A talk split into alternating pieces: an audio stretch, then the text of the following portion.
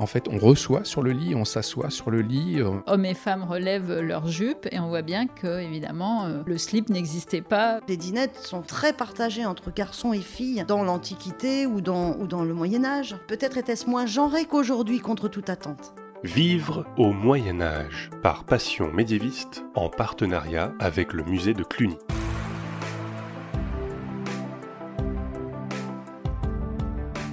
Jusqu'au 28 septembre 2020 se tient au musée de Cluny à Paris l'exposition Regard sur la vie quotidienne, où à travers une sélection d'œuvres des collections du musée, vous allez pouvoir en savoir un petit peu plus sur la vie quotidienne au Moyen Âge. Et pour en savoir un peu plus et tordre le cou au passage à quelques idées reçues, je vous propose dans cette série d'épisodes des focus sur des thèmes particuliers en compagnie des différents commissaires de l'exposition Regard sur la vie quotidienne. Aujourd'hui, nous enregistrons au musée de Cluny et je reçois Béatrice de Chancel-Bardelot, conservatrice du patrimoine au musée de Cluny et chargée d'enseignement à l'école du Louvre. Et avec vous, nous allons parler aujourd'hui des soins du corps.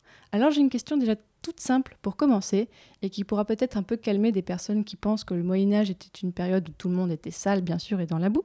Mais quelle notion de l'hygiène avaient les personnes au Moyen Âge? Contrairement à ce qu'on croit, le Moyen Âge était une époque où on se lavait assez fréquemment, du moins quand on en avait les moyens. On voit dans les sources déjà que, euh, par exemple, les enfants, les nouveau-nés étaient évidemment baignés. Les enfants ont conseillé de les baigner euh, quasiment une à deux fois par jour, donc pour les enfants euh, des milieux favorisés. Donc, ce qui exigeait quand même en hiver de disposer de pièces chauffées. On voit que dans certains intérieurs aristocratiques, il existait des bains, des étuves. Et on sait par les textes qu'il existait aussi des étuves publiques dans les rues, dans les villes. Il y avait la, tradition du bain romain, enfin, n'existait plus en tant que bain romain, les termes, etc., même si euh, il y avait encore par moments, comme ici au musée de Cluny, euh, des bâtiments qui en témoignaient.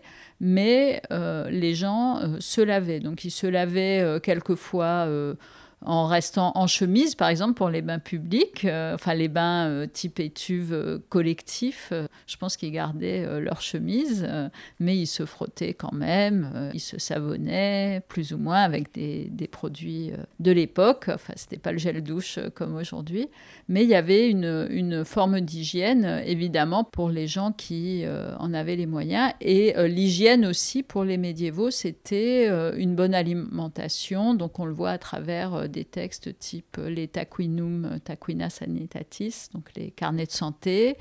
On le voit à travers aussi toutes sortes d'ouvrages. Il n'y avait pas seulement euh, l'hygiène comme on l'entend aujourd'hui de, se laver, mais il y avait aussi euh, l'hygiène de vie euh, et l'hygiène alimentaire qui était très importante. Et vous l'avez dit, donc il y avait des endroits où on pouvait se laver en commun, donc public, mais est-ce qu'il y avait aussi peut-être dans les maisons, ou est-ce qu'il y avait aussi une pratique privée euh, de l'hygiène et de, pour prendre soin de soi Bien sûr. Donc, dans les maisons les plus riches, euh, les plus exceptionnelles, comme par exemple au Palais Jacques-Cœur, euh, on a des pièces qui sont dédiées, des étuves, donc dédiées à cet effet. On avait de toute façon également dans les maisons les plus aristocratiques, on avait des pièces de retrait avec des latrines, donc simplement une planche, un trou, etc.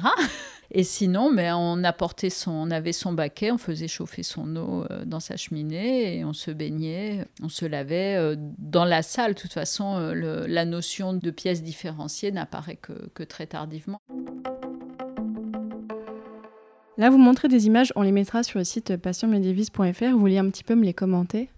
Donc là, c'est une, une, image qui est extraite d'un recueil de Jacques de Voragine, La légende dorée, et on voit la naissance de la Vierge Marie. Et euh, sitôt euh, le bébé est né, des sages-femmes ou des servantes euh, la baignent dans un baquet contenant évidemment de l'eau tiédie, chauffée, comme on fait aujourd'hui dans les maternités, mais de façon plus, plus simple à l'époque. Sinon, les scènes de bain, il y a beaucoup de scènes de bain liées. Alors, j'avais pensé à Mélusine. Par contre, en, en j'en ai trouvé une seule à l'Arsenal. Et sinon, bah, il y a beaucoup de Bethsabée au bain surtout euh, vers 1500 et début 16e siècle. Mais on voit Bethsabée plutôt se baignant dans une fontaine, donc un peu en plein air, et comme aussi sur notre tapisserie, euh, le bain qui est présenté dans la salle des trésors euh, du musée de Cluny. Et quels produits utilisait-on pour prendre soin de son corps, de son visage ou même de ses cheveux au Moyen Âge? On utilisait beaucoup d'huile et d'onguents euh, qui étaient faits euh, soit à partir de produits végétaux, des fougères, des plantes saponifères, euh, du lait de pignon, du lait d'amande, de l'eau de rose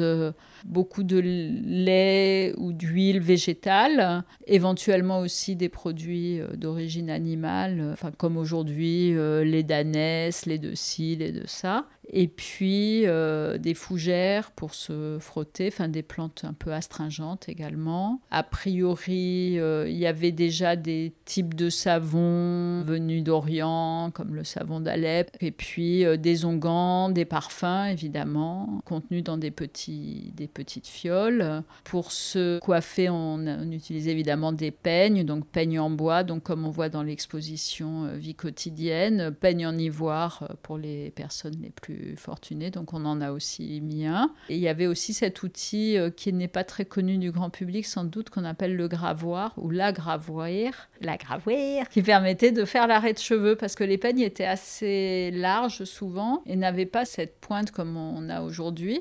Et donc, euh, c'était cette fonction pour faire les raies de cheveux était assurée par euh, un petit outil pointu qu'on a longtemps pris pour un stylet, mais qui en fait devait servir spécifiquement à faire l'arrêt de cheveux. Et donc, on en a plusieurs dans les collections euh, ici au musée de Cluny qui sont présentées. Il y en a aussi au musée du Louvre, il y en a dans d'autres collections aussi en France. Oui, c'est pratique comme objet. Voilà, c'est un petit objet. Alors, souvent avec une, iconographie très courtoise, donc une dame tenant un petit chien, donc qui est une allusion à l'amour courtois. Mais voilà, donc le manche est, constitué par, euh, par ça, par euh, un personnage ou un couple. Et il y a vraiment une référence euh, de séduction. Pour les cheveux, on sait qu'on se lavait beaucoup les cheveux avec de l'eau de rose euh, mélangée à de l'eau de myrte. On utilise des produits contre la chute des cheveux. Et également, au Moyen Âge, bon, il y avait quand même encore beaucoup de vermine, donc on s'épouillait euh, mutuellement. par exemple, là, j'ai relu récemment Montaillou, village occitan, et on voit les femmes de Montaillou s'épouiller, ou Béatrice de Planissol, la châtelaine, épouiller son amant le curé, etc., euh, etc. C'est assez drôle.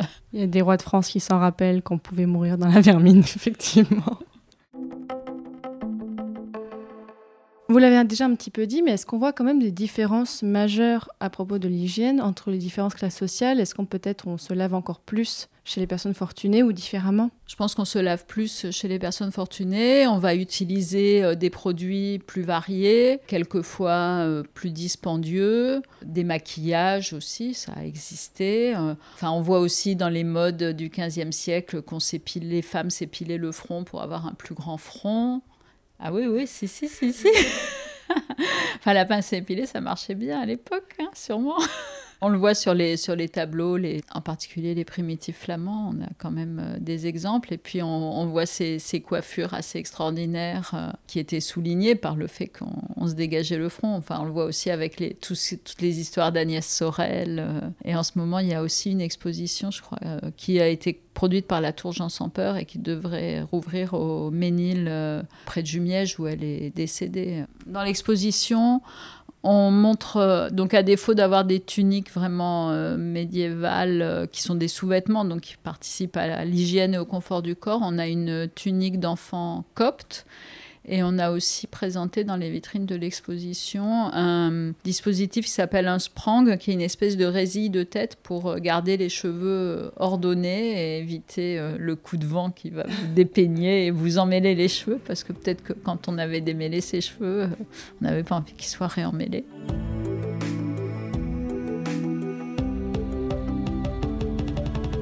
Merci beaucoup Béatrice de Chancel Bardelot. Donc j'incite tout le monde à aller voir jusqu'au 28 septembre 2020 l'exposition Regard sur vie quotidienne au musée de Cluny.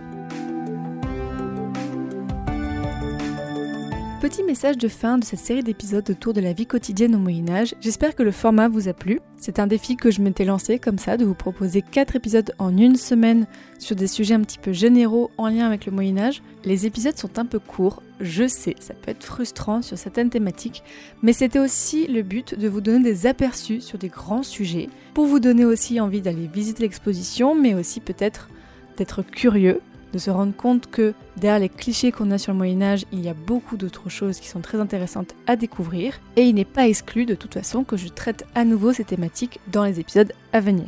Je tiens à remercier bien sûr le musée de Cluny et leur équipe, donc Aline Damoiseau et Élise Grosset pour leur collaboration, et tous les intervenants que vous avez pu entendre dans ces épisodes. Et si le Moyen Âge vous intéresse, eh bien vous avez tous les autres épisodes de Passion médiéviste à écouter, il y en aura encore plein. Donc je vous dis à très bientôt pour un prochain épisode de Passion médiéviste. Salut